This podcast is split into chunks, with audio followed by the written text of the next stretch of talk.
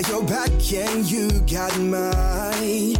We're walking together, long roads and winding alleys, side by side. Mountain tops and lowest valleys, you and I. Herzlich willkommen bei Tierisch Menschlich, dem Podcast mit Hundeprofi Martin Rütter und Wissenschaftsjournalistin Katharina Adick.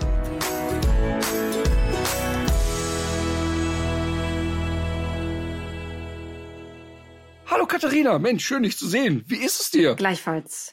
ja, also so den Umständen entsprechend gut. Mich hat das jetzt gerade so ein bisschen unter Stress gesetzt, muss ich dir sagen. Das verstehe ich gut. Aber du wolltest doch ganz anders anfangen. Ja, und zwar habe ich mir Sorgen gemacht, ob du wohl einen anderen Podcast hast, neben, neben unserem. dass, ich, dass ich quasi noch eine andere habe. Ist richtig. Wa weil? Gibt es einen Doppelgänger? Oder?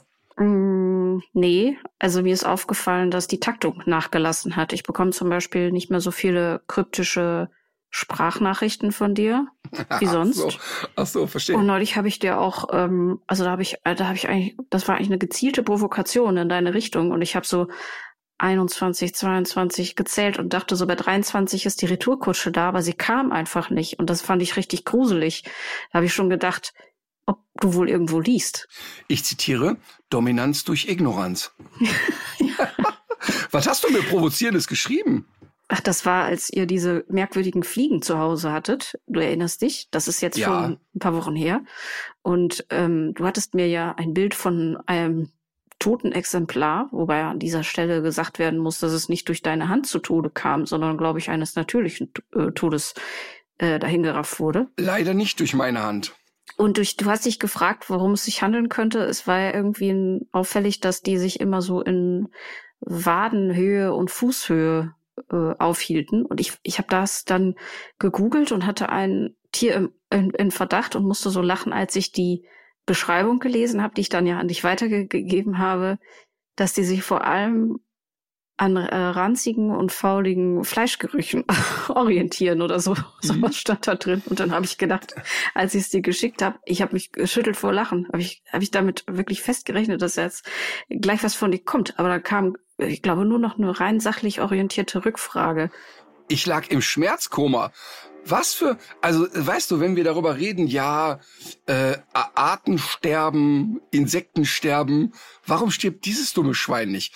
Also eine, eine, ein Tier, das aussieht, aussieht wie eine kleine schwarze Fliege, irgendwie mit so Punkten drauf. Und alter Schwede, ich habe zugeguckt, wie die auf meinem Knöchel gelandet ist, hab die beobachtet und dann eins, zwei, drei, aber richtig schmerzhaft. Und zwar so, dass du tagelang an der Stelle juckst und kratzt. Was für ein blödes Arschloch. Und dann habe ich mir die nochmal angeguckt, habe die nochmal landen lassen und dachte, okay, vielleicht habe ich es mir eingebildet, habe sie nochmal beißen lassen oder stechen oder was auch immer. Richtig schlimm. Und wir haben davon echt äh, einen großen Berg von zu Hause. Du hast ja dann noch gefragt, ob nicht vielleicht auch Totholz Thomas der Richtige wäre, um zu äh, klären, ob, ob ich, ob ich auch das, das richtige Tier vor Augen habe. Und das haben wir dann ja auch gemacht. Er hat sich dann unmittelbar gemeldet und bestätigt, dass ich schon den richtigen Übeltäter vor Augen hatte. Mhm. Und äh, dann hieß es, dass diese Viecher sich in der vorzugsweise in der Nähe von Pferden aufhalten. Ja. Ja, verrückt, dass, dass wir hier, dass wir hier diese Viecher haben. Ähm, aber ich habe jetzt äh, entschieden, ich werde die mit der Chemiekeule bekämpfen. Und eine davon habe ich wirklich, die ist auf mir gelandet. Und dann habe ich einen großen Sprühnebel von W40 heißt das. Das ist eigentlich so ein Sprühfett. Wo 10 man irgendwie so W40, ja, rostige ja, Ja, ja. volle Lotte draufgeballert, da war direkt Ruhe. Kann ich nur empfehlen. Ist allerdings ein bisschen blöd, weil die Hälfte davon auf der Couch gelandet ist und das Zeug macht sich auf der Couch nicht so richtig gut. das klingt nach einer absolut gerechten Strafe, aber ich weiß noch, dass die Ludolfs sich das öfter auch mal so auf schorfige Stellen geschmiert haben, weil die meinten, das sei gut für die Haut. Ja, äh, ja, das, äh, das halte ich wohl für möglich. Das So, als pass kleiner auf, Lifehack. So, bevor du dich weiter an meinem Leid ergötzt, möchte ich hier mal jemanden grüßen. Das machen wir ja wirklich äußerst selten. Und äh, ich möchte mal, ähm, also zum einen ähm, möchte ich natürlich wie immer ähm, Chantal grüßen. Lange nichts voneinander gehört. Aber ich möchte auch ähm, meine kleine Freundin Leonie grüßen und ähm, ihr nochmal sagen, dass ich mich wirklich sehr auf sie freue. So. Sehr schön. Das wollte ich mal so losgeworden sein. Äh, ihr seht euch im Rahmen einer Veranstaltung demnächst, ne? Oder ihr geht zusammen was essen oder? Ja, Chantal treffe ich ähm, im Rahmen einer Veranstaltung in Iserlohn und Leonie treffe ich zwei Tage vor ihrem Geburtstag. Und Leonie ist wahnsinnig ungeduldig gerade, was ich auch verstehe. Und deshalb sei hier nochmal an den Papa gesagt, wir könnten auch eine Veranstaltung früher nehmen. Okay. So. so, Gut. so, so. Was hast du Schönes für mich? Ich habe dir deine Lieblingsrubrik mitgebracht, aber ich würde sagen, wir könnten noch mal ganz kurz auf die Folge aus der letzten Woche zurückblicken, denn wir mhm. hatten ja Michi Lavrenz zu Gast, die über die Tierhilfe Ukraine und ihre Arbeit dort gesprochen hat. Und das ist schon wirklich sehr beeindruckend, was danach alles passiert ist. Also ich weiß, dass sie und ihre MitstreiterInnen da sehr überwältigt waren ähm, von der Spendenwelle einerseits und auch von der Anteilnahme. Wir haben wirklich sehr viel positiven Support bekommen nach dieser Folge und äh, einerseits natürlich wichtig äh, für sie auch Spendengelder, aber auch äh, viele Futterspenden, viele neue äh, Futterspender gewonnen und eine Sache sticht dabei heraus, das darf man an der Stelle wirklich nicht kleinreden. Die Firma Fresco hatte ja schon angekündigt, dass sie unterstützen kann. Und jetzt ist es doch zu einer Warenlieferung von sage und schreibe viereinhalb Tonnen Hundefutter gekommen. Saugut. Die demnächst mit in die Ukraine fahren. Saugut. Das ist einfach, äh, das muss ich wirklich mal sagen. Da, äh, in so einem Moment hat man immer das Gefühl, dass man eine richtig gute Partnerschaft eingegangen ist. Es ist ja kein Geheimnis, dass Fresco und ich ähm, Trainingsleckerchen zusammen produzieren und bald auch ein äh, Trockenfutter. Jetzt gerade aktuell ja ein Frischbarf auch. Ähm, und das ist so schön, weil ich das gar nicht manipuliert habe. Also ich habe jetzt nicht 20 Mal in der Geschäftsleitung angerufen und gesagt, los, jetzt macht mal was, sondern es gab so eine Anfrage und dann macht's direkt rums. Finde ich mega geil. Also wirklich ganz, ganz ja. toll. Aber was mir auch aufgefallen ist, ich habe wirklich auch wahnsinnig viele Zuschriften bekommen zum Thema ähm, Tierhilfe Ukraine. Ähm, die, die Menschen sind sehr beeindruckt über die Arbeit von Michi und dem ganzen Team. Ähm, und ich kann aber immer wieder nur sagen, und das ist nicht böse gemeint, aber das ist so ein bisschen wie in der Corona-Zeit. Das Klatschen für die Pfleger und Krankenschwestern und Ärzte ist schön. Noch schöner ist eine Spende.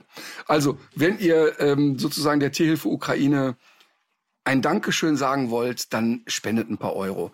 Ähm, Einige haben das ja auch getan, haben mir die Screenshots geschickt, weil wir ja gesagt haben, wir verlosen unter allen, die für einen guten Zweck spenden, ja noch mal ein paar schöne Sachen. Toll. Sehr gut. Äh, beim Thema Insektensterben fällt mir noch ein, ich habe es dir ja auch geschrieben, ich war am Samstag auf einer Veranstaltung vom Bonn-Institut. Das ist mm, ja ein Institut, äh, was äh, sehr viel leistet in puncto Vernetzung von JournalistInnen. Die machen viel so zum Thema Klimakrise, aber auch äh, zu anderen Themen. Und da lief das Be Future Festival in, in Bonn. Wirklich spannend besetzt mit interessanten Leuten.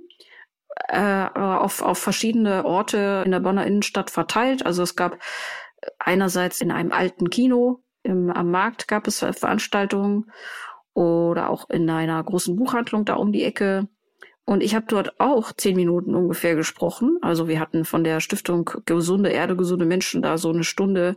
Ich war natürlich im, in einem Hörsaal der altehrwürdigen äh, Universität, wie sich das gehört.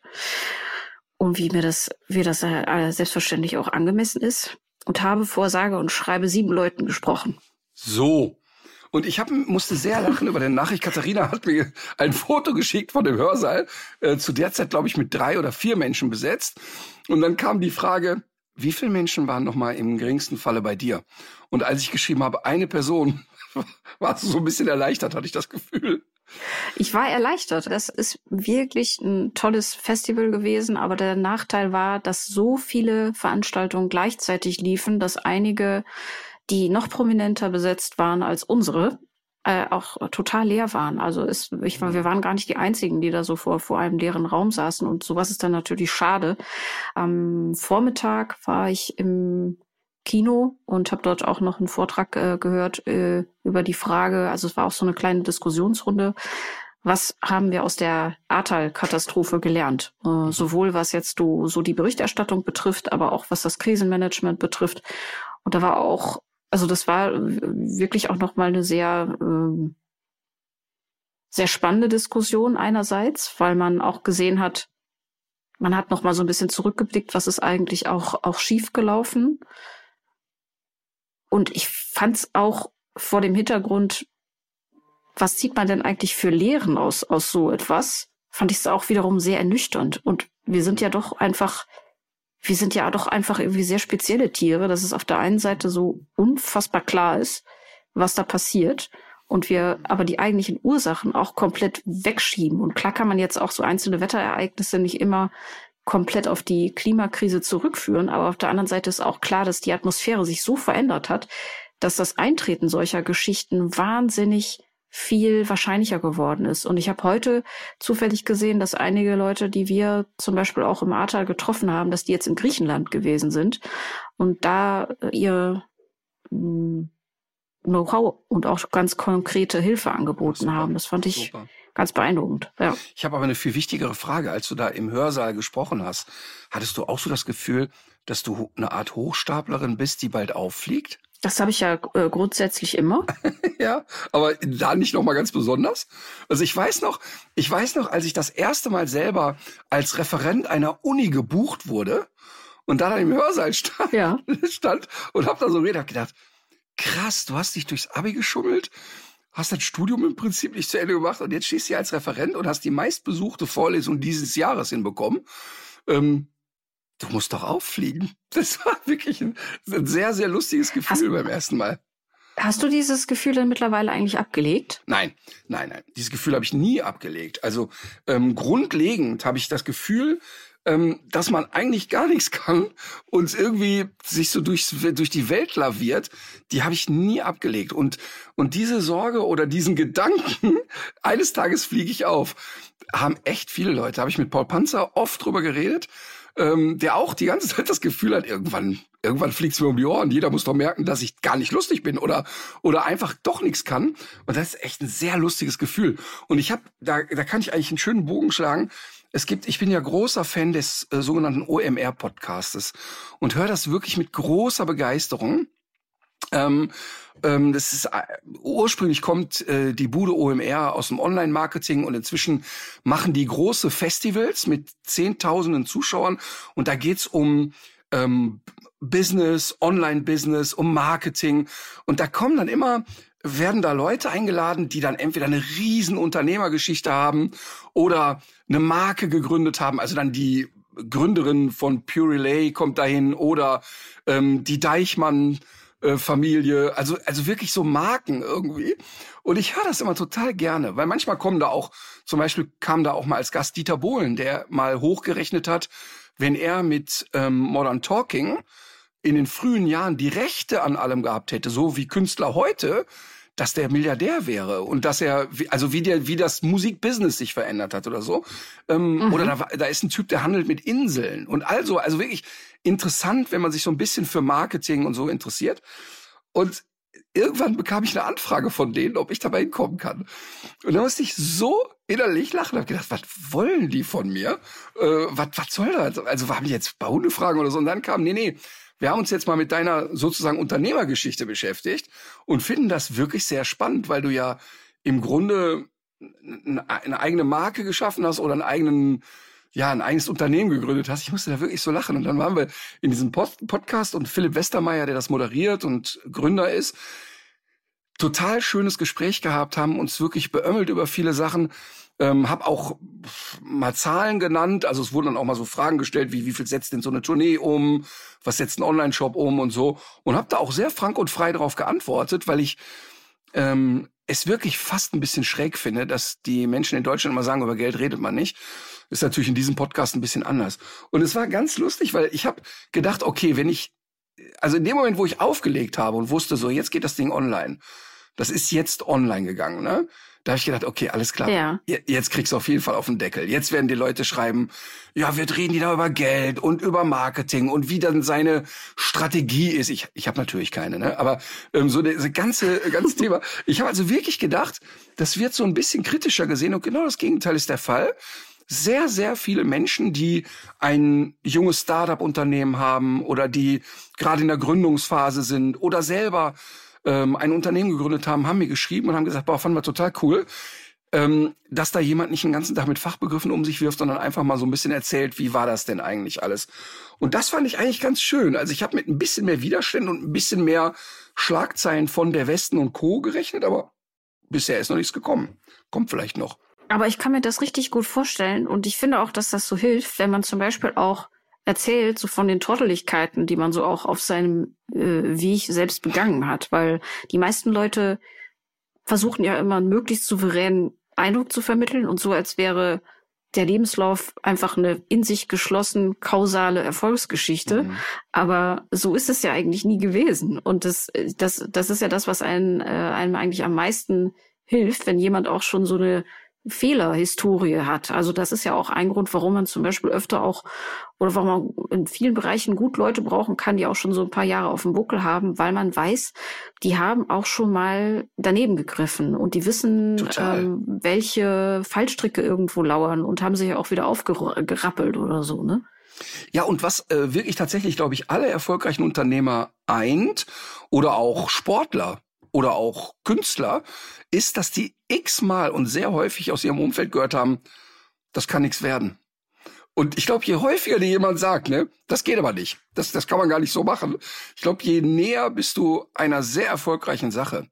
Ähm, und dann aber eben beharrlich zu sein. Und weißt du, ich meine, was meinst du, wie oft ich früher gehört habe, ja, mit einem Hundevortrag, da können nicht 2000 Leute in der Halle kommen oder, oder 10.000 oder wie oft ich gehört habe, ja, aber ähm, Hundetraining kann man nicht standardisieren. Wie willst du da ein Lizenzkonzept draus machen oder sowas? Äh, also wirklich, ich habe unter anderem da erzählt, ich habe ja früher das Ganze versucht im Franchising aufzubauen und bin zum deutschen Franchise-Verband gegangen. Und zwar nicht, weil ich mir von denen Hilfe erwartet habe, sondern weil ich dachte so, das Gütesiegel Mitglied im deutschen Franchise-Verband würde mir marketingtechnisch helfen. Im Prinzip einfach mhm. nur ein mhm. teurer Stempel, den man da jährlich bezahlt. Und als ich da hinkam und mein Konzept vorgestellt habe, hat der, der Typ, der das da geleitet hat, andere Menschen aus den Büros geholt, damit die sich gemeinsam vor mich hinstellen, um mich auszulachen. Also die sind wirklich aktiv, hat er die Leute, ah, kommt mal her, kommt mal her, hier ist einer, ah, haben sich kaputt gelacht, haben mich diffamiert. Sich, Hast also du den nochmal getroffen? Mich wirklich verhöhnt, ja. Ähm, nee, ich habe den nicht nur nochmal getroffen, sondern viele Jahre später haben die mal hier angefragt, ob ich mal einen Vortrag bei denen halten könnte. Hm. Und natürlich konnte sich keiner von den Pennern daran erinnern, ähm, wie die mich damit verhöhnt haben. Also, weißt du, es ist ja ein Unterschied, ob dir jemand sagt, ey, wissen Sie, ich glaube, ich kann mir das gar nicht vorstellen. Ich glaube da nicht so richtig dran, sondern der hm. ist wirklich proaktiv in andere Büros gegangen. Ja, Ludwig, komm mal rüber. Ah, hier sitzt einer, der spinnt. Und, und du denkst, weißt du, ihr Fucker, das Einzige, was ihr von den Leuten kassiert, ist eure Mitgliedsbeiträge. Und das war es auch ja. schon. Und das Einzige, was ihr könnt, ist äh, euch über einen jungen Menschen mit einer echten Idee lustig machen. Und das, das war auch so ein bisschen Thema des Podcastes. Ähm, wenn so die Frage kam, was ist deine Strategie gewesen oder oder ich habe ein paar wirklich sehr schlaue unternehmerische Entscheidungen getroffen, die waren aber nie strategisch, sondern ein Thema war immer, dass ich auf meinen Bauch gehört habe und gesagt habe, worauf habe ich Lust? Also worauf habe ich einfach Bock? Und, mhm. und sich da ein bisschen von frei zu machen, erstmal das alles so durchzurechnen.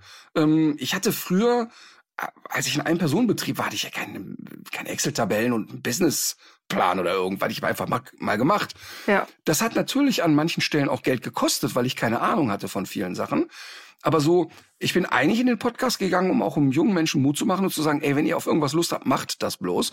Und das war eigentlich ganz schön. Also bisher gab es auch noch keinen großen Gegenwind. Ähm, aber den wird es wahrscheinlich in den nächsten Wochen geben, denn die Photovoltaikanlage funktioniert jetzt und die funktioniert bestens. Ich kann also immer auf meiner App gucken, wie viel Strom generiere ich gerade, wie viel speichere ich ein, wie viel geht Das ans, macht doch bestimmt an, einen Riesenspaß. Ans, total schön ist das, total schön ist das. Und weil wir jetzt so viel darüber geredet haben, haben sich jetzt äh, Autohersteller bei mir gemeldet und haben gesagt, hey, du siehst dich für E-Mobilität, hast du Lust, unsere Autos mal zu testen? Und ähm, da, das fand ich auch wieder ganz lustig. Und unter anderem, und ich weiß genau, ich werde ja ein Video dazu machen, dass dann spätestens dann die deutsche Mentalität zuschlägt und Leute mir schlimme Sachen schreiben werden. Unter anderem habe ich die Möglichkeit für einen Monat den Porsche Taycan zu testen. Das ist also wirklich, das Ding ist ein Formel-1-Wagen. Also das, das ist dann richtig so mit Feuer und Vollgas. Und ich bin das ja gar nicht mehr gewöhnt, so flach zu sitzen, weil ich ja jetzt bisher immer entweder Multivan und sowas gefahren habe oder alte SUVs oder auch neue SUVs und freue mich da total drauf und werde darüber auch einen kleinen Bericht machen, weil meine mhm. Sorge ist ja, dass ich auf Tour ähm, mit dem Laden nicht nachkomme und vielleicht also das Netz vielleicht gar nicht ausgebaut genug ist und ich weiß jetzt schon, wenn ich darüber einen Bericht mache bei den Social Media Kanälen und sage, guck mal, jetzt nehme ich den Wagen hier, den Fang, die Emma hüpft dann hinten in so einen Porsche rein, da weiß ich ganz genau, wird's wieder Deutsch durchbrechen. Äh, muss denn so ein Auto sein? Muss ein Sportwagen sein? Warum ist das denn so? Und so.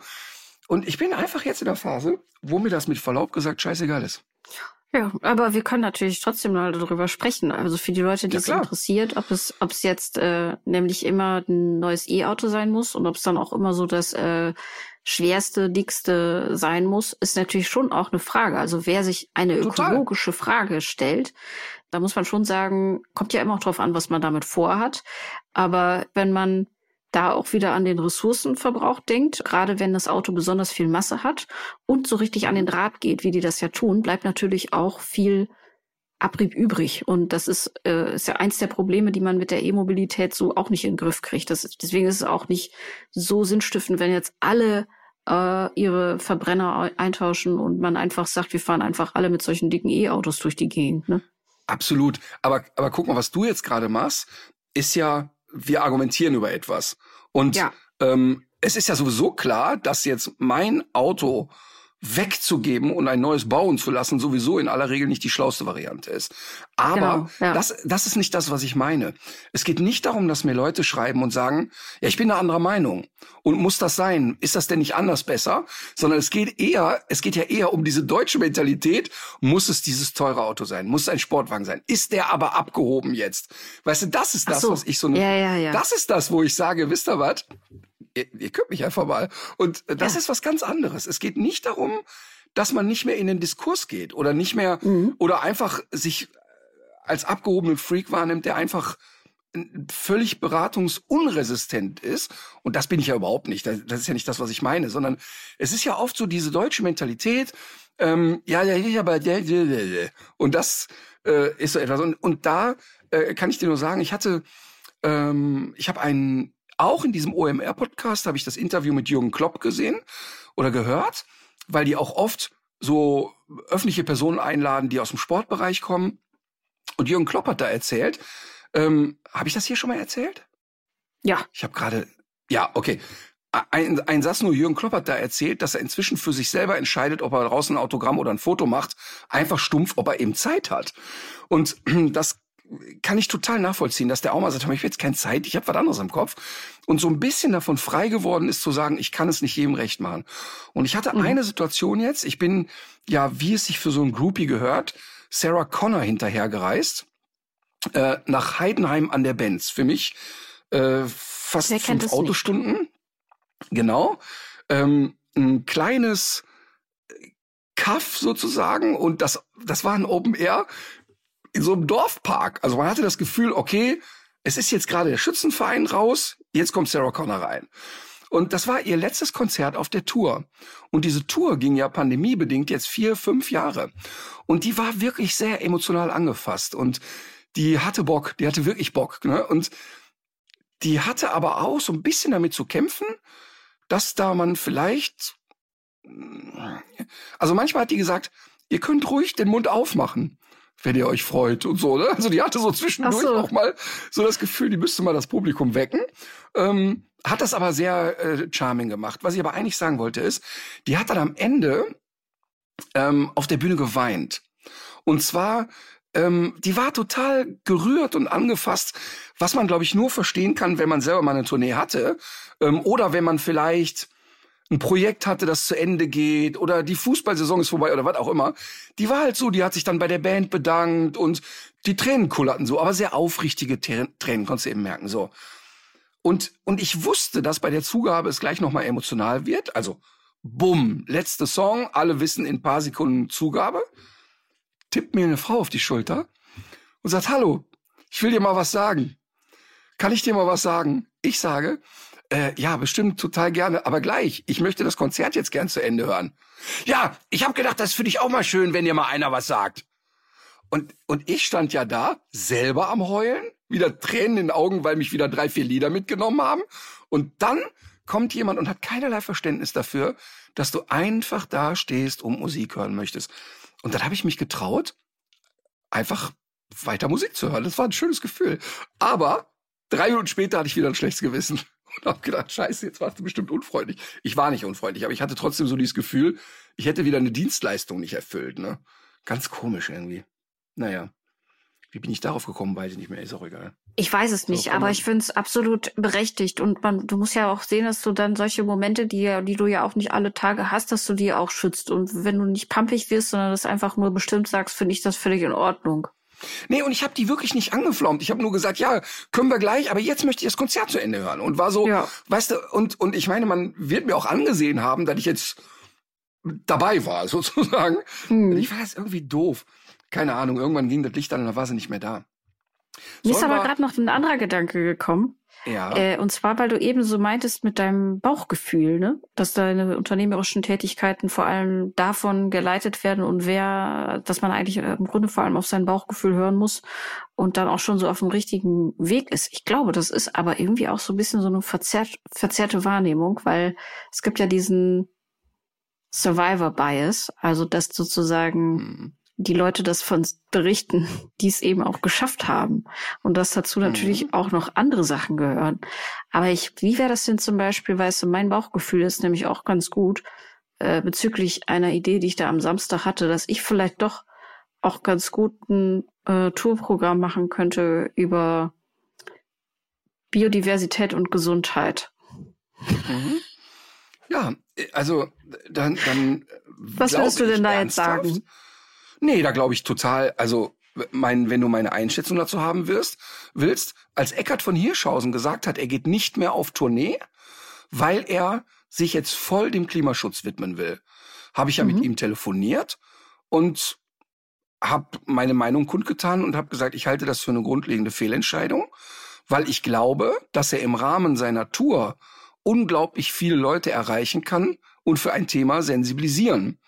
Und dann hat er gesagt, ja, aber ich möchte den Fokus voll auf was anderes legen. Ich habe dann die Kraft nicht beides parallel zu machen und ich mhm. möchte und das kann ich total verstehen und da ist es auch für ihn eine richtige Entscheidung. Ich ich als Martin hätte gedacht, na ja, aber die Leute, die zu mir in die Show kommen, die kann ich ja mit Infos füttern zu einem Thema. Und ähm, dann hatte ich sofort den Gedanken, ja, aber warum machst du denn dann nicht eine Tour mit dem Thema?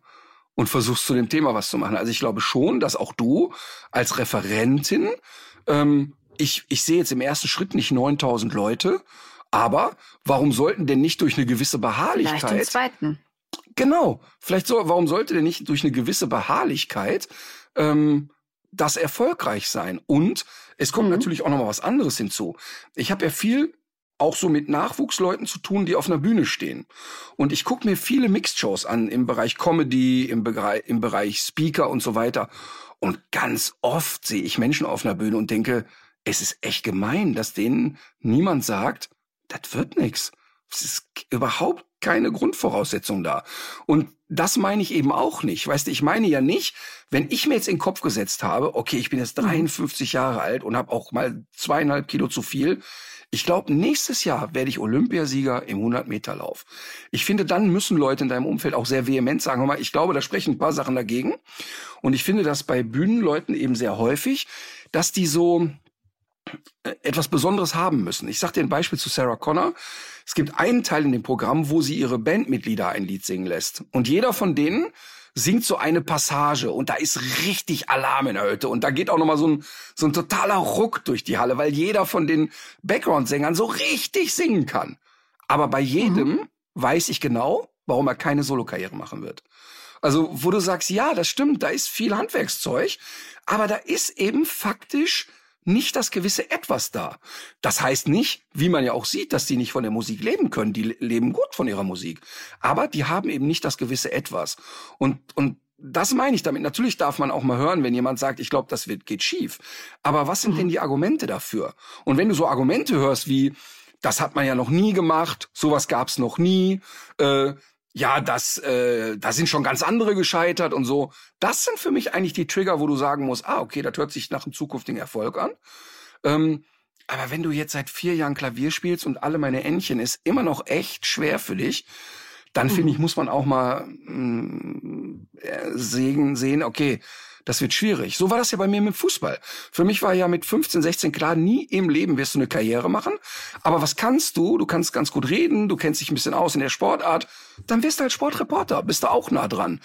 Und ja. so kann man ja auch mal denken. Also, wenn du eine Tour machen willst zum Thema Biodiversität, ja. ruf uns nicht an. Aber ich wollte dir gerade noch sagen, dass ich ja auch noch, ich könnte das ja durchaus mit unterhaltsamen Elementen, würde ich das ja noch ähm, äh, durchsetzen. Und zwar habe ich jetzt gelernt, wie man aus. Also kommst du im Bienenkostüm? Nee, ich kann aus einem Frotti-Handtuch kann ich ein Brathähnchen machen. Hast du das schon mal gesehen? Ja, schon mehrmals.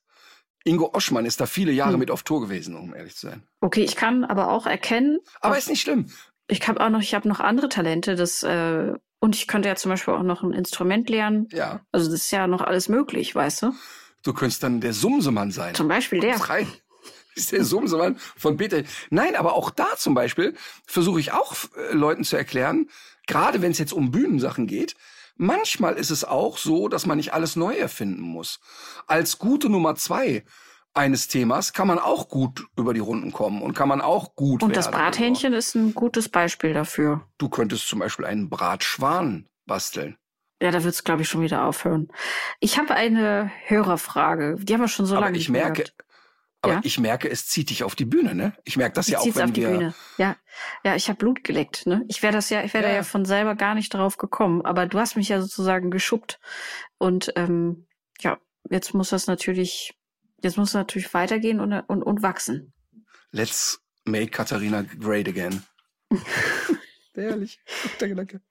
Lange ist es her, dass wir hier mal wieder eine Hörermail haben und wir haben ja äh, einiges aufzuholen. Schön, dass du gewartet hast und hallo Kirsten. Schieß los. Hi. Ja, kein Problem. Heute gibt's von mir auch nur eine ganz kurze Frage aus unserer Hörerschaft.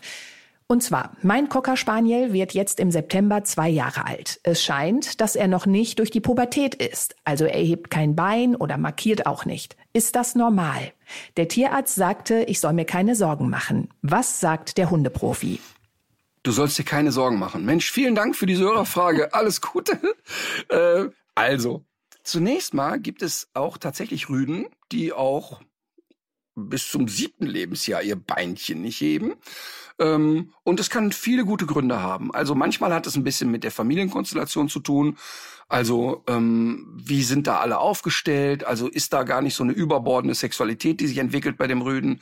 Ähm, ist er ein bisschen spät dran. Es gibt tatsächlich auch Rüden, die mit zwei, drei, vier erst so richtig nachreifen. Äh, gibt es andere Hunde in der Nachbarschaft, die eine Rolle spielen könnten, andere Hunde im Familienverbund. Und all das kann dazu führen, dass Sexualität sich mehr oder minder ähm, zurückhält. Und deshalb, ähm, solange der wirklich, solange der Tierarzt sagt, da ist alles da, wo es hingehört, ähm, und der ist, macht einen gesunden Eindruck, würde ich mir da überhaupt keine Gedanken machen. Ganz im Gegenteil. Ähm, die meisten Rüden haben eher mit einer zu starken Sexualität in einer sehr frühen Lebensphase äh, zu tun. Und das führt häufig zu Problemen, weil die geistig noch nicht reif sind und eher vielleicht noch so ein bisschen unsicher, ambivalent. Die sind noch nicht so ganz bei sich, aber die Hormone drücken von hinten und sagen, komm, jetzt imponier mal und zeig mal, wer du bist und so. Und eigentlich äh, sagt das Gehirn die ganze Zeit, ich möchte aber nicht, ich will aber nicht. Und Testosteron schiebt und sagt, du musst, du musst, du weißt doch genau, sie will's auch. Und eigentlich denkt er die ganze Zeit, ich will aber nicht, ich will aber nicht und fängt dauernd, kommt dadurch dauernd in Konflikte mit anderen Rüden, weil natürlich die Rüden untereinander sehr schnell merken, guck mal, ist ein Blöffer. Und diese Hunde sind ganz oft auch Opfer von Mobbing. Die sind so gefangen in einer starken Sexualität, versuchen zu imponieren, können es aber gar nicht so richtig. Also von daher ist es nicht ungewöhnlich und vor allen Dingen nicht besorgniserregend, wenn ein Hund nicht Markierverhalten zeigt im klassischen Sinne. Super. Für einen Cocker Spaniel übrigens sehr, sehr ungewöhnlich. Ach, auch interessant. Ja, ganz interessant, weil die Spaniel-artigen eigentlich eher zu den frühreiferen gehören, also eher so mit acht, neun, zehn Monaten schon voll da sind. Und gerade der Cocker Spaniel ist ja schon auch eine Rasse, die sich nicht so schnell die Butter vom Brot nehmen lässt und ähm, ist eher rasseuntypisch, muss man sagen. Alles klar, ich danke euch. Bis nächste Woche. Tschüss. Man muss ja Dankeschön, aber auch, tschüss. man muss als Hundetrainer sich ja auch so ein bisschen von dem Rassethema lösen. Ne? Wir haben äh, machen gerade für RTL ein Format oder die letzten Folgen davon die großen Hunde und da zeigen wir Menschen mit besonders großen Hunden und was sind so deren Alltagsherausforderungen. Und wenn du dann so Familien kennenlernst, die sechs Doggen haben, die haben dann eine eigene Garage, die voll steht mit Futter und äh, die so eine Art Futterküche ist. Aber unter anderem haben wir jetzt einen Fall, wo ein junges Pärchen eine, ich glaube, vierjährige Kangalhündin hat. Und die fahren jetzt in so einen Campingurlaub. Und ich denke so, Leute, euer Ernst auf dem Campingplatz mit einem Kangal, äh, der, der wird alle fünf Minuten jedes Zelt als seins bewerten. Das wird schwierig, wenn andere Hunde kommen. Und dieser Hund stromert über diesen Campingplatz und ist nur so, hu, ich bin ein verwunschener Labby, so spielt mit mir und hat so überhaupt nichts Rassetypisches, außer dass er vielleicht jetzt nicht so begeisterungsfähig ist im Training. Aber der Hund ist nur nett einfach. Und da habe ich auch so gedacht, als ich die Hündin kennengelernt habe, habe ich auch gedacht, ey krass, du hast nur im Kopf, okay, wann kommt der Kangal in ihr durch? Wann kommt der Kangal in ihr durch? Und es dauerte echt eine gewisse Zeit, bis ich gemerkt habe, nein, einfach nur kindlich, naiv, fröhlich, nett. Also echt, da, da muss man sich dann auch wieder ein Stück weit drauf einlassen, dass dann auch nicht jeder Hund so ist, wie du es erwartest in dem Moment. Mhm. Ich hol mir mal was zu trinken. Was eigentlich eine, Ja, das ist eine Spitzenüberleitung zu unserem Rasseporträt. Auch das haben wir ja wirklich sträflich vernachlässigt. Denn diesmal ist es eine Rasse, die ich mir selber ausgesucht habe. Die hat sich noch nie irgendjemand Weil du sie gewünscht. magst, oder? Ich finde sie sehr interessant. Okay, Ich habe auch vorher noch nie was davon gehört. Okay, Bin zufällig drüber gestolpert. Ah, mit anderen Worten, jetzt kommt wieder Ja, aber das irgendwas, heißt was ja kein nichts. Schwein kennt. Nein, bestimmt Ja, nicht. komm, quäl mich. Es ist die FCI Standardnummer 48 Ach, die. und der Ah, warte, ich habe mir ein sehr interessantes technisches Detail aufgeschrieben dazu. Aber ich weiß jetzt schon, ich sehe an deiner Die Art schon wieder, dass es wieder irgendein totaler Schwachsinn ist. Die, die Körperlänge übertrifft nur leicht die Widerristhöhe. Die Tiefe des Körpers beträgt Stopp, ungefähr stopp, die stopp. Hälfte der Warte, Widerristhöhe. warte, warte, warte, warte. Nochmal. Die Körperlänge, also der ist so lang, wie er hoch ist. Mhm. Das ist erstmal. Ungefähr. Guck mal, und das ist eigentlich auch so ein bisschen das gesunde Ziel, was man hat. Dass diese Proportionen in Ja. etwa ähnlich sind. Also es weist schon mal auf wahrscheinlich einen gesunden Körperbau hin. Die Widerristhöhe beim Rüden liegt zwischen 54 und 60 Zentimetern, bei der Hündin zwischen 49 und 55 Zentimetern. Mhm. Das Idealgewicht für Rüden liegt zwischen 25 und 28 Kilo, bei Hündinnen zwischen 17 und 20 Kilo. Also keine besonders großen, schweren Hunde. Mhm. Zum Gangwerk. Das müsstest du dann ja dann eigentlich bald wissen. Leicht mühelos raumgreifend. Wechselt einfach vom Trab in den Galopp, welcher die natürlichste Gangart darstellt. Die Läufe bewegen, bewegen sich parallel. Mhm. Die Haut am ganzen Körper gut anliegend, ohne Falten. Haut vorhanden. ja.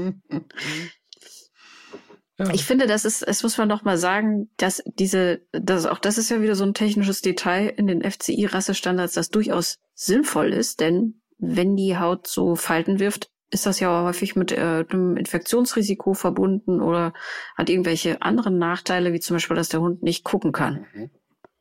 Klar. Die Rute, hoch angesetzt von mittlerer Länge, bogenförmig über dem Rücken getragen. Die Rutenspitze berührt den Körper seitlich auf einer der Flanken oder dem Rücken. Eine angeborene Stummelrute ist zulässig und ist von gleichem Wert wie eine natürlich lange Rute. Das finde ich sehr kulant für so einen Rassestandard, weil das ist ja schon auch, das sind zwei sehr unterschiedliche Dinge.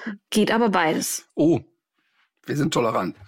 Ja, ich habe natürlich noch überhaupt keine Idee, aber machen wir weiter. Ich könnte vielleicht mal was zum Verhalten, zum Charakter sagen. Oder zur Verwendung, das hilft Ei. mir ja immer. Ja, das könnte zu einfach werden. Okay, ja, okay, dann, dann halt nicht. Ja gut, also es ist ein Hund, der gezüchtet wurde zur Jagd auf Großwild. Er soll dabei vor allem laut geben. Und mit Großwild meine ich Großwild, Also wie da- insbesondere Bären. Ach, okay. Okay, also nicht jetzt Elefanten. Ähm, okay, Bären. Und dann können wir das vielleicht ja regional schon fast ein bisschen eingrenzen. Auch Bären. Genau, es ist Bayern. Bären. Pass auf jetzt. Was bin ich aus den 70er Jahren? Gehe ich recht in der Annahme, dass er sich nicht nur mit Bären vergnügt hat, sondern auch mit größeren Tieren, die eine Art Schaufel auf dem Kopf tragen. So ist es. Gehe ich recht in der Annahme? Also, ähm, ich spekuliere jetzt mal ein bisschen. Ich habe, äh, ich weiß es ehrlich gesagt nicht wirklich, aber ähm, also du sagst mir doch nicht Bären, wenn es ein Bärenhund ist, oder? Sagst du? Sagst du? Kannst du was an meinem Gesicht ablesen gerade in diesem Moment? Nein, du bist, boah, du kannst mehr blöffen als Günther Jauch. Also das heißt, du sagst, das Tier jagt Bären und heißt Bärenhund? So, dann nehme ich's. Bärenhund. Ernsthaft? Hat es sich wieder versprochen? Nee. Aber ich hatte Mitleid, weil es bei den letzten Malen so schlecht gelaufen ist. Für dich. Okay. Und jetzt kommt das verrückte karelischer Bärenhund. Ja, tatsächlich. Äh, genau. Und, und niemand weiß, was Karelien ist. Hört sich an wie ein Virus, ne? Oh, und wie, ich habe Blut abnehmen lassen. Boah, die Karelien waren sehr hoch. Ach so, du, dabei fällt mir aber was ein. Äh, wenn dieser Einschub erlaubt ist. Mhm. Wir haben ja beim letzten Mal über meine Verpeiltheit im Zusammenhang mit der Codesammelprobe gesprochen, woraufhin ich übrigens einige sehr verstörende Bilder bekommen habe, die ich so in der Form eigentlich lieber nicht gesehen hätte. Aber auch äh, viele Lifehacks. Du hast ja selber äh, vorgelegt, durch den Tipp bei der Urinprobe mit der Suppenkelle zu arbeiten. Mhm. Aber auch ein sehr interessanter Hinweis fand ich war die Frisbee-Scheibe da drunter zu halten oder darunter zu werfen in dem Moment, ja, wo der Hund also, pinkelt? Äh, wahrscheinlich so eine Mischung aus beidem. Aber kann ich mir schon vorstellen. Kommt wahrscheinlich auf die auf die äh, Menge an, die da gebraucht wird. Und ein Tipp war noch von einer Hörerin, die in einer Tierarztpraxis arbeitet, die sagte bei Marmeladengläsern, weil auch darüber haben wir ja gesprochen, müsste man aufpassen, dass man die nicht einfach mal nur so grob durchspült, weil sich sonst auch Fehldiagnosen ergeben können, dass man zum Beispiel den Hund für einen Diabetiker hält, weil noch so viel Zucker hat. Ich kann sagen, Nutella-Glas genommen für die Kotprobe. Ja, ist auch gut. Ist eine sehr gute Idee. Da vermischen sich die Welten. Also das war ein sehr anregender Austausch, der sich da bei meinem Instagram-Kanal ergeben Danke. hat. Das ist ein Thema, das offenbar sehr viele Menschen in der Hörerschaft oh bewegt. Gott, ey, jetzt habe ich wieder den Schlenker zum Fußfetisch von Bülent Schälern. Kann ich gleich noch erzählen. Egal. So. Nee, lieber, lieber nicht. Das, lieber nicht. Aber es war sehr schön. Vor allem, wenn man, wenn man Judith Rakers Gesicht dabei beobachtet hat. Aber dazu kommen wir gleich. Äh, dann sage ich karelischer Bärenhund und bin damit goldrichtig. Ja, das stimmt. Äh, ja, also finde ich äh, hochinteressante Hunderasse. Ja, total. Ähm, soll ich noch irgendwas erzählen? Ja, Überlege ich gerade oder ähm, ähm, ja, also es gibt ja vor allen Dingen, was bei denen spannend ist, finde ich jetzt für mich, dass es da eine, eine angeblich enge Verwandtschaft zu den Leica-Hunden gibt. Und ähm, bei Leica ist jetzt nicht die Fotokamera gemeint, wie Günter Bloch immer sagte, der ja einen, ich glaube, Leica Rüden damals hatte. Ähm, sehr urwüchsige, sehr eigenständige Hunde. Mich wunderte jetzt fast ein bisschen, dass du da gesagt hast, die sind da so zum Bellen äh, gemacht oder so. Das hätte ich mhm. jetzt gar nicht mit dem Bärenhund in Verbindung gebracht. Hab da jetzt das keine steht, Riesen. Ja, ja. Das steht hier so drin. Eifriger Jagdhund, ja. sehr unabhängig. Trotzdem arbeitet er kooperativ, das Wild durch Laut stellend. Ja, ähm, das wird wahrscheinlich dann auch so sein, aber da kann ich mit, nicht mit einem Erfahrungswert äh, aufwarten, denn ich hatte zwei, zwei oder drei im Training, ähm, auch gar nicht so lange. Ich glaube, warte mal, der letzte der mir hier begegnet ist, ist hier sogar bei uns in der Nähe, ähm, der mir privat zwei, dreimal begegnet ist und da habe ich die Rasse gar nicht erkannt. Ähm, da habe ich erst so von Weitem gedacht, das wäre ein Akita. Ähm, mhm, genau, da, äh, das habe ich auch zuerst gedacht. Also sind nicht so massig natürlich wie die Akitas, aber so ein bisschen so die Grundform ist sehr ähnlich. Ähm, aber ich hatte da nicht so die paar, die ich kennengelernt habe, hatte ich jetzt nicht so die bellfreudigsten, aber unfassbar eigenständige Hunde. Ne? Also so, äh, schon so in ganz kleine Diskussionen gehen, bevor da überhaupt irgendwas passiert. Ich finde die sehr schön. Es ist so ein bisschen, ich, ich mag, ich mag ja Hunde nicht mit so einem Kringelschwanz. Ich, mhm. ich weiß auch nicht warum. Ich mag Hunde nicht so gerne, wo man direkt ins Poloch gucken kann. Mhm, mhm ist, ich mhm. weiß auch nicht, warum das so ist. ist weiß ich auch nicht. Ist nee, das geht mir genauso. Bin also wahrscheinlich nie aus der analen Phase ausgetreten, deshalb. Ähm, aber ähm, ich finde die aber echt schön so, ne? Aber man sieht denen eben so an der Nasenspitze das Eigenbrötlerische an, haben so ja so nordischen Look, sage ich mal. Und ich glaube, es sind echt ganz wenig verbreitet. Also ich glaube, da, also da würde ich mich jetzt wundern, wenn in Deutschland mehr als 30 davon gibt würde ich mich jetzt wirklich sehr, sehr wundern. Ich finde es interessant, dass man diese Hunde wirklich speziell auf Bärenjagd gezüchtet hat und äh, dass man sich dann auf der anderen Seite überlegt, also insbesondere auch in Finnland und in Regionen, wo es sehr warm wird und dann auf das schmale Brett kommt, sich die äh, zum Beispiel in Südeuropa zu halten, weil das hat sich schon auch aus der Rassebeschreibung ergeben, dass die Wärme nicht so gut abkönnen. Ja, das ist, das haben wir ja bei vielen nordischen Hunden, die dann auch äh, sehr häufig hier ein Problem kriegen ähm, aber eben auch nicht alle. Übrigens die Verwandtschaft zum Leica, ich glaube, der Unterschied zum Leica ist nochmal, dass da ja aus meiner Sicht nochmal eine andere Dynamik beim Leica ist, also viel mehr Bewegungsagilität äh, drin steckt. Aber mhm. wenn man sich die Fotos anguckt, also äh, posten wir ein Foto auch oder so? Weiß ich nicht, aber, aber echt, also ich ja. finde die sehr, sehr ansehnliche Hunde, muss man sagen. Glaube aber nach wie vor, dass es auch kein Hund ist, den man sich so unbedingt äh, halten muss, wenn man die Erfahrung sammeln möchte, dass ein Hund kooperiert. Gut. Jo. Übrigens, ich war, ich habe äh, getroffen ähm, Elke Heidenreich. Und Elke Heidenreich ähm, für die Jüngeren e-, eine wahrscheinlich der belesensten Frauen der Welt. Ähm, also ja wirklich ähm, Literaturjunkie und die war so in den 80er, 90er Jahren ja wirklich ein echter Star. Ähm, also nicht nur mit Literatur, sondern auch als ja, Schauspielerin, Komikerin, ähm, Kabarettistin, würde man vielleicht eher sagen. Und ich bin Elke ja vor vielen Jahren begegnet, zehn, zwölf Jahren hat sie bei VIP Hundeprofi mitgemacht und das war echt eine der schönsten Begegnungen, die ich überhaupt so hatte. Also sie hatte natürlich dann klassischen Mops und auch einen Hund, der macht, was er wollte. Und immer wenn ich ihr einen Ratschlag gegeben habe, war sie zwischen mich auslachen, aber so richtig so herzlichst sich auf die Schenkel klopfen, wenn ich so sagte, ja, aber können wir uns darauf einigen, dass der Hund vielleicht nur auf ein Signal auf die Couch geht? Und Elke Heidenreich wälzte sich auf der Couch und haute sich auf die Schenkel und sagte, ah, warum das denn? Bei mir darf der Mops machen, was er will, und zwar rund um die Uhr. Ähm, und zwischen auch immer wieder mal Tränen in den Augen haben ähm, wenn ich sie ins Gebet genommen habe. Also und zwar nicht, weil ich ruppig mit der war. Ähm, das war ich auch, aber also ich war ruppig mit ihr, aber weil wir sofort so eine Chemie zueinander hatten. Wir sind da, haben uns da gegenseitig nichts geschenkt und das war immer auf eine netten Art und Weise.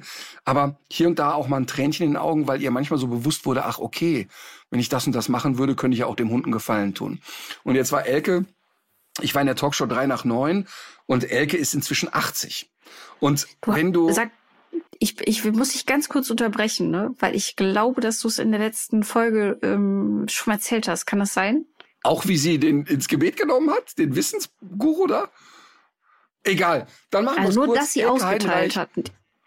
Elke Heidenreich hat ausgeteilt, bis der Arzt kam, aber sehr witzig, sehr lustig. Und, und am Ende der Sendung äh, habe ich zu ihr gesagt, hör mal, du weißt schon, dass der gar nicht so weit von dir entfernt war. Sagt sie, ja klar, habe ich sofort gemerkt, aber dann war ich halt einmal drin, fertig und hat sich so beömmelt um sich selber. Aber das, das, es war wieder dieses, und das kann man ja erzählen, weil Bülent da ja auch kein Hehl draus macht. Immer wenn Bülent und ich uns begegnen, ist es so ganz ein schönes, eine schöne Begegnung. Und wir sind ja wirklich extrem unterschiedlich. Also Bülent ist seit, weiß ich nicht, 25 Jahren oder 20 Jahren in der Öffentlichkeit und selbst vor einer Sendung wie drei nach neun, also eine Sendung, wo du reingehst, es wird geplaudert, es wird nett, hat er richtig Temperatur. Bist du gar nicht aufgeregt, sagt er zu mir, da hat er so rote Flecken am Hals und ist richtig aufgeregt. Aber und dann kann ich hundertmal sagen, Bülent, alle sind nett zu dir, alle freuen sich auf dich, das wird alles nett. Das braucht dann so ein bisschen. Und nach der Show hat er immer so was, ich bin ganz erleichtert, dass es geklappt hat und freue mich und so. Und dann standen wir doch so Backstage rum und dann kam Judith Rakers mit offenen Schuhen und ich wusste, jetzt geht es seinen Gang. Und dann gab's wieder 20 Minuten, weil wir ja sehr unterschiedlichen Blick auf Füße haben, Bühlen und ich.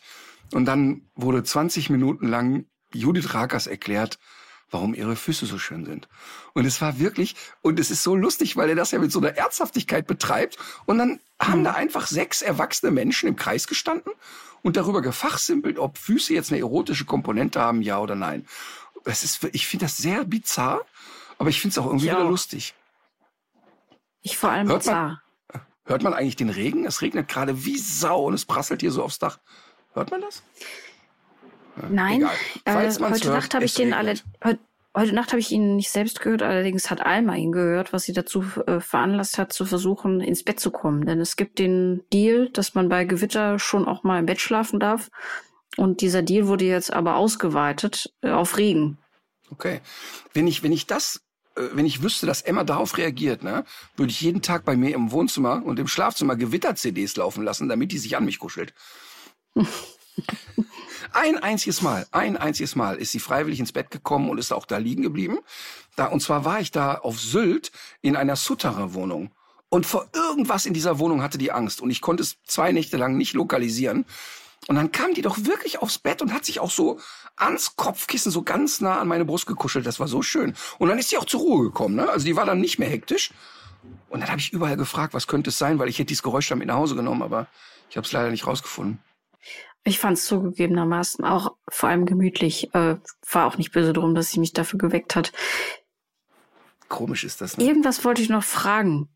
Ähm, das muss bis nächste Woche warten. Ich habe für nächste Woche habe ich noch ein paar kleine Wissenschaftsgeschichten ausgebuddelt. Haben wir auch schon lange nicht mehr gehabt. Und sonst?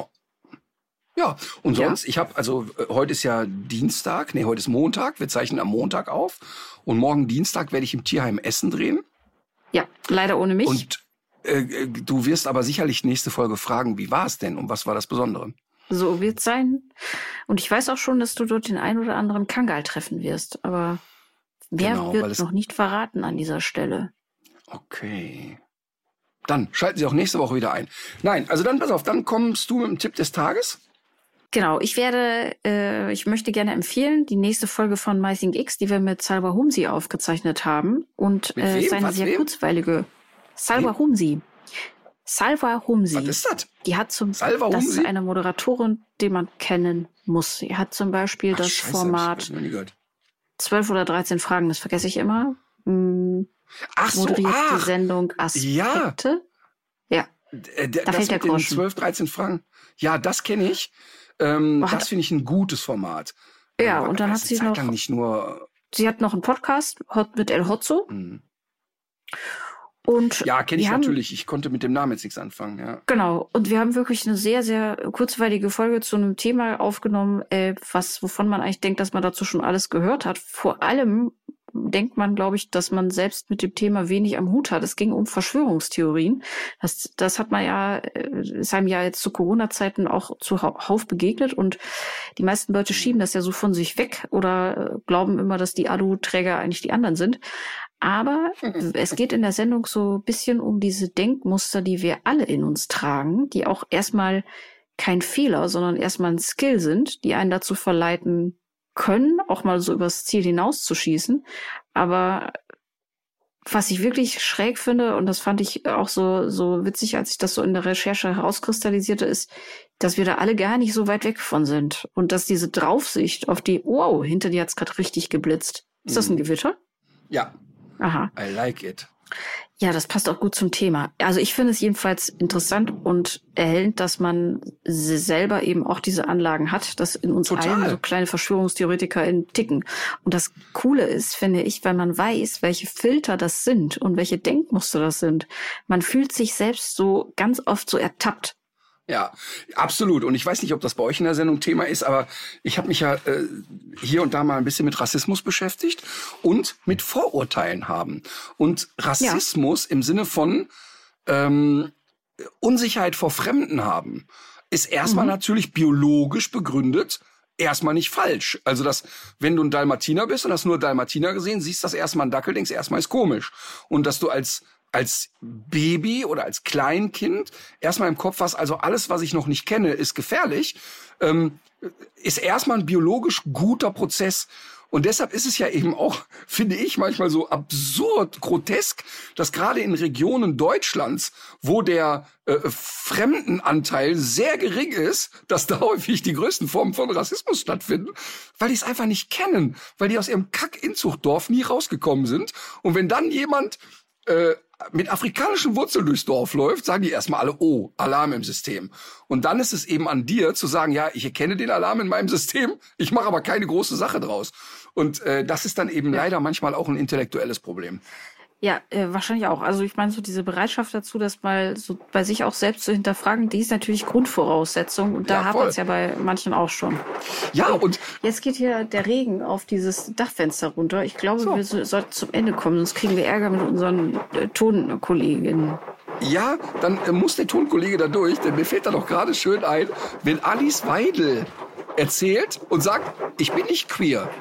Ich habe nur seit 20 Jahren lebe ich mit einer Frau zusammen, aber queer bin ich nicht. Das ist da, oh ja, stimmt, habe ich gesehen. doch alles aus dem Gesicht. Die Olle sitzt da und erzählt, erzählt natürlich erstmal permanent fremdenfeindliches Zeug, aber natürlich auch echt, die AfD steht natürlich ganz weit vorn mit äh, homophoben Äußerungen. Und sie sagt, ey, ich bin nicht queer, ich lebe nur mit einer Frau zusammen. Und da denkst du, Alter, bist du beknackt darüber? Also was ist mit dir? Und das ist so, so lustig. Und wenn du dir das Interview anguckst, mit welchem Selbstverständnis sie das wirklich sagt, dass du merkst, die ist schon so abgestumpft, dass die so ihre ihre gebetsmühlenartigen Sachen da so runtereiert. Und noch interessanter ist doch wohl, finde ich jetzt ehrlich gesagt, ähm, dass wenn du in einer homosexuellen Beziehung lebst, dass überhaupt nicht wahrnimmst, dass das, was du aber politisch erzählst, dagegen ist, was du da, wie du da gerade lebst. Und das finde ich schon krass. Also das finde ich schon wirklich mhm. krass. Das ist ja also definitiv eine Wahrnehmungsstörung. Ja, oder auch Kalkül, ne? Weil man auch weiß, wie man selber erfolgreich sein kann und äh, die eigene Lebenseinsch also die andere, die, äh, die, den politischen Willen eben andererseits dann auch äh, durchdrücken kann, was andere Dinge betrifft. Frage ich mich immer, weiß ich auch nicht, kann ich nicht sagen. Aber ich frage mich kann immer, ich mich schwer reindenken. Dann, Zum Glück. Warum dann dem Reporter ne, nicht vor Lachen das Mikro aus der Hand fliegt und sich beömmelt und sagt, warte mal, kannst du noch mal wiederholen? Das ist wirklich witzig, was du da sagst. Das ist Comedy. Manchmal ist ja der, die die Realität ist ja manchmal grotesker als all das, was man sich äh, sozusagen äh, auf der Bühne ausdenken kann. Ich musste immer bei Attila Hildmann musste ich wirklich immer lachen und habe mir immer vorgestellt, wie man mit so einem Comedy-Autor zusammensitzt und sagt, pass auf, ich schaffe eine Kunstfigur auf der Bühne. Eltern aus der Türkei, der wird Veganer und rechtsradikaler Verschwörungstheoretiker. Der hätte dir jeder Comedy-Autor gesagt, ah, das ist ein bisschen dicker aufgetragen. Also ich glaube, das ist so weit an der Realität vorbei, das kannst du nicht, das, das ist, also, das wirkt unglaubwürdig. Und dann kommt Attila Hildmann und, und ist dann krasser als alles das, was man sich so in der Fantasie ausdenken kann. Das ist doch Wahnsinn. Das ist einfach, wo ist der eigentlich? Sucht man den eigentlich noch? Gute Frage. Es gab, glaube ich, äh, vor äh, einem halben Jahr oder so, meine ich, dass äh, Journalistinnen den irgendwie aufgespürt hatten in der Türkei vielleicht sogar. Ich glaube, ich habe was gesehen in irgendeinem öffentlich-rechtlichen Magazin. Aber wissen, nee, ich weiß, ich weiß es nicht. Attila, solltest du das hören, weil ich gehe davon aus, dass Attila wirklich Stammhörer von uns ist. Ne? Ist ja, ist ja. ja Hundefreund, hat sich ja extra einen Husky gekauft, weil er sagt, es ist dem Wolf ähnlich. Und äh, hat auch lustige Theorien auf. Also, lieber Attila, melde dich. Wir können hier ähm, eine eigene Rubrik aufmachen. Ja, herrlich. Finde ich gut. Dinge, die die Welt nicht braucht. An Platz 1. So, egal. Ich, äh, wir schweifen ab. So, dann kommt meine Empfehlung des Tages. Mhm. Ähm, und zwar hatte ich die ja schon mal äh, online empfohlen. Caroline. Und Caroline ist äh, Lerncoach. Und bringt... Äh, ja, ich erinnere mich. Genau, bringt Eltern bei, wie man Kinder in der Schule beim Lernen begleiten kann. Und die hat ein Buch geschrieben und äh, ich habe mich sehr darüber gefreut. Sie hat mir bei Instagram geschrieben und hat gesagt, ey, fände ich total schön, wenn du mir ein bisschen Gefallen tun könntest, das Buch zu empfehlen. Und das tue ich total gerne, weil ich das, was die macht, wirklich ganz toll finde. Und ich hätte mir als Vater gewünscht, dass ich die äh, oder ihren Account kennengelernt hätte, als meine Kinder noch klein waren, in der Grundschule waren. Und zwar heißt das Buch, alles ist schwer, bevor es leicht ist. Und das finde ich erstmal einen guten Titel. Und dann der Untertitel ist, wie Lernen gelingt. Ist im Rororo Verlag erschienen. Rowold, ja. Mhm, ja. Gut, interessant.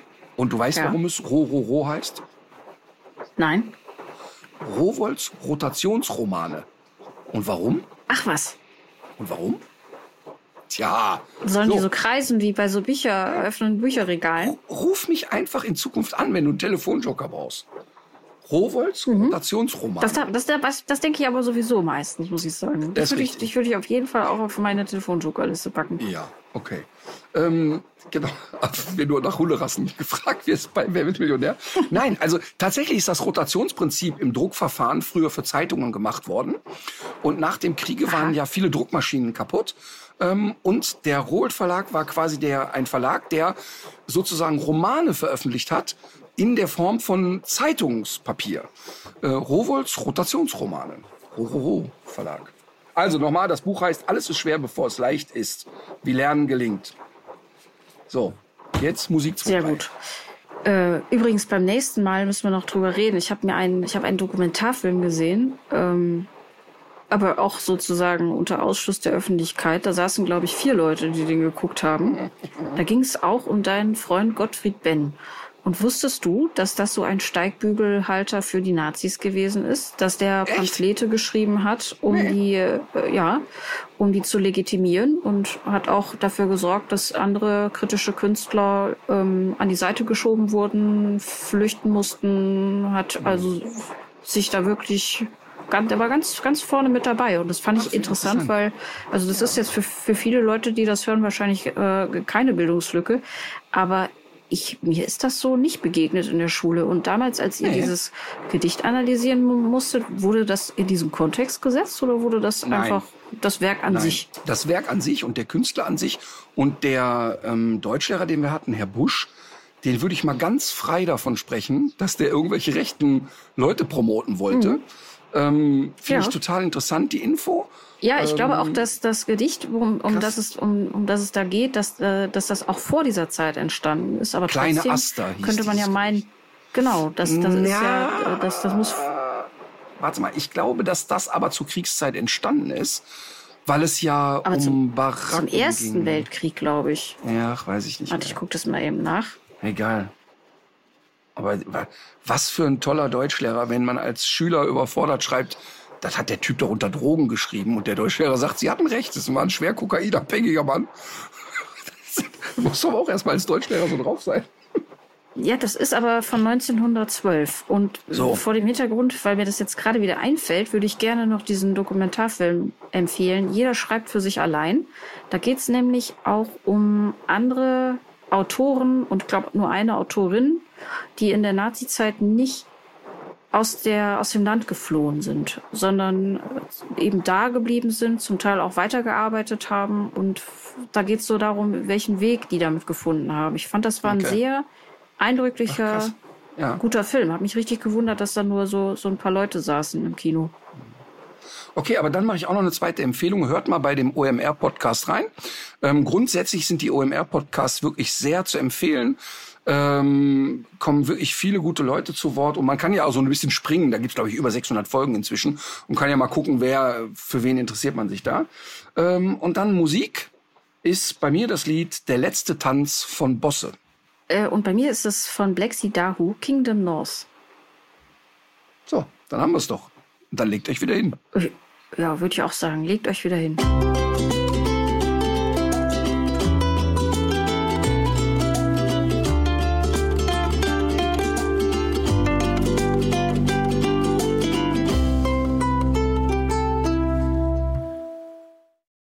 Dieser Podcast ist eine Produktion der Audio Alliance.